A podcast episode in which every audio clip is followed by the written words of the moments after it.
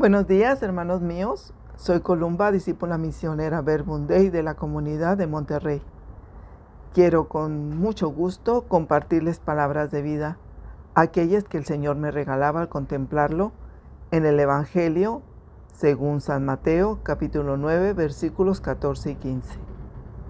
Nos ponemos en su presencia para entrar en oración en el nombre del Padre, del Hijo y del Espíritu Santo escuchando la nueva, la buena nueva de Mateo.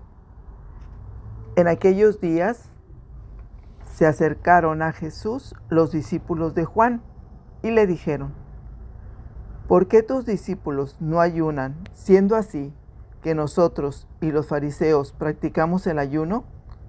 Jesús les respondió, ¿pueden acaso los invitados a la boda ponerse tristes mientras el novio está con ellos?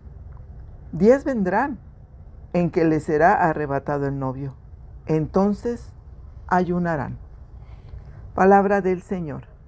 Gloria a ti, Señor Jesús.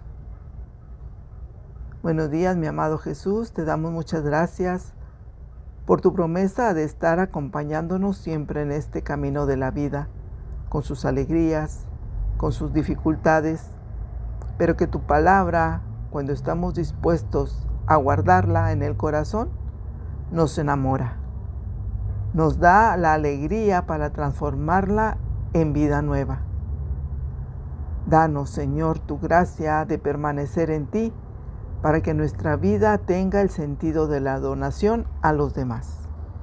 Gloria al Padre, al Hijo y al Espíritu Santo, como era en el principio, ahora y siempre, por los siglos de los siglos. Amén. Hermanos, es ya viernes después de ceniza, tiempo de cuaresma, tiempo de gracia. Y me resonaba en la palabra de Dios la invitación al ayuno, ya que desde antier Jesús nos ponía como propuesta el ayuno, la oración y la solidaridad con todos nuestros hermanos, para vivirlos estos días de cuaresma según su estilo a su modo, sabiendo cómo el Padre ve en lo secreto.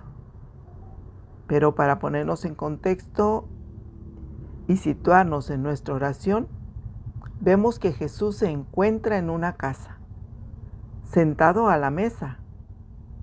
Y me encantaba hoy contemplarlo así, como ese maestro amoroso, sabio, sabiendo que nadie puede hacer lo que Jesús hace si Dios no está con él.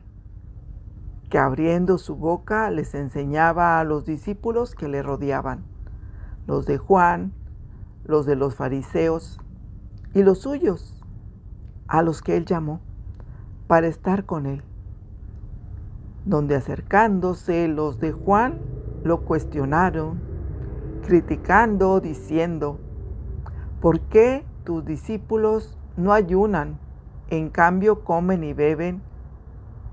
Nosotros, como los fariseos, sí ayunamos. Y pensaba, nosotros, ¿cómo nos acercamos a Jesús? Lo buscamos para conocerlo, para gozarnos de estar con Él y escucharle. Lo buscamos porque lo necesitamos como esa perla preciosa que nos rotará la vida para ser felices, para ser más libres, para sentirnos amados. Pero veo que es lo que hace Jesús con esta pregunta. Y me da mucha alegría ver cómo Jesús recontextualiza el ayuno con su respuesta. Pues dijo, ¿Pueden acaso los invitados a la boda ponerse tristes mientras el novio está con ellos? Jesús no denigra el ayuno. Para Jesús veo que el ayuno no es la tristeza ni la autojustificación como lo conocían o como lo vivían los judíos de su tiempo. Entonces, ¿Qué sentido tiene para nosotros el ayuno? Y reconocía en mi oración que el ayuno tiene o debe tener como objetivo centrarnos en el amor a Jesús. Con un amor que siempre lo esté buscando. Con un amor que no exija nada. Con un amor que sufre cuando Él sufre. Con un amor que siempre lo esté esperando. Pero también veo que nuestro ayuno puede ser también penitencial. ¿Y por qué? Pues para que podamos abrir el corazón y poder compartir todo lo que tengo, todo lo que el Padre ya nos ha dado. Jesús ha dicho, el novio está con ellos. Para sus discípulos no cabe la tristeza. ¿Para qué ayunar? Si el esperado, el novio, ya lo tienen delante, junto a ellos. La promesa del Mesías, Dios ya la ha cumplido. Y los discípulos de Jesús lo saben. Y se gozaban en su presencia.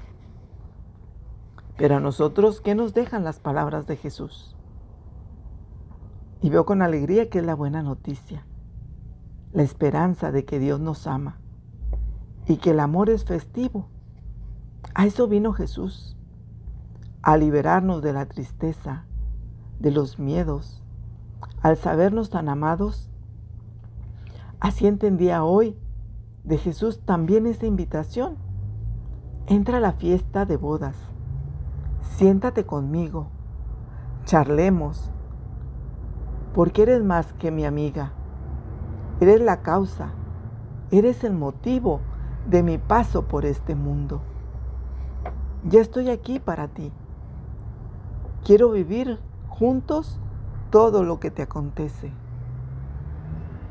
Y es que quiero darte tanto, pues yo solo deseo pedirte feliz fidelidad para continuar a tu lado y permanecer unidos como el Padre y yo somos uno.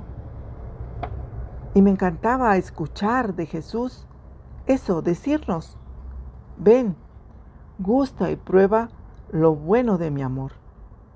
Disfruta de mi gracia, esa que te ofrezco todos los días, cuando te sientas a mi mesa, cuando me miras, cuando te miro, cuando te escucho, cuando me escuchas, pues te ofrezco todo lo que soy yo soy el pan de vida. Jesús se ofrece todos los días para que no sea el estómago el que nos domine o nuestros instintos. Ya hoy el profeta Isaías nos recuerda el ayuno que Dios quiere. Soltar las cadenas injustas, desatar las correas del yugo, dejar libres a los oprimidos quebrar todos los yugos, comparte tu pan con el hambriento, hospeda a los pobres sin techo, viste a los que están desnudos y no desatiendas a los tuyos. Y esta invitación al sentarme allí frente a Jesús en esta cuaresma en este tiempo de espera a la Pascua del Señor, podemos ayunar, sí, pero no solo por compromiso, sino que vaya acompañado por una conversión interior, esa que abra, que nos dé mejor cabida en nuestra existencia a la presencia del amor de Dios. Ese amor, como les decía, que no pide nada que solo quiere estar a nuestro lado, ese amor de Dios que nunca nos abandona, para que ya junto a Él nos dé ese sentido de donación, de entrega a los demás como fruto del encuentro con nuestro Señor.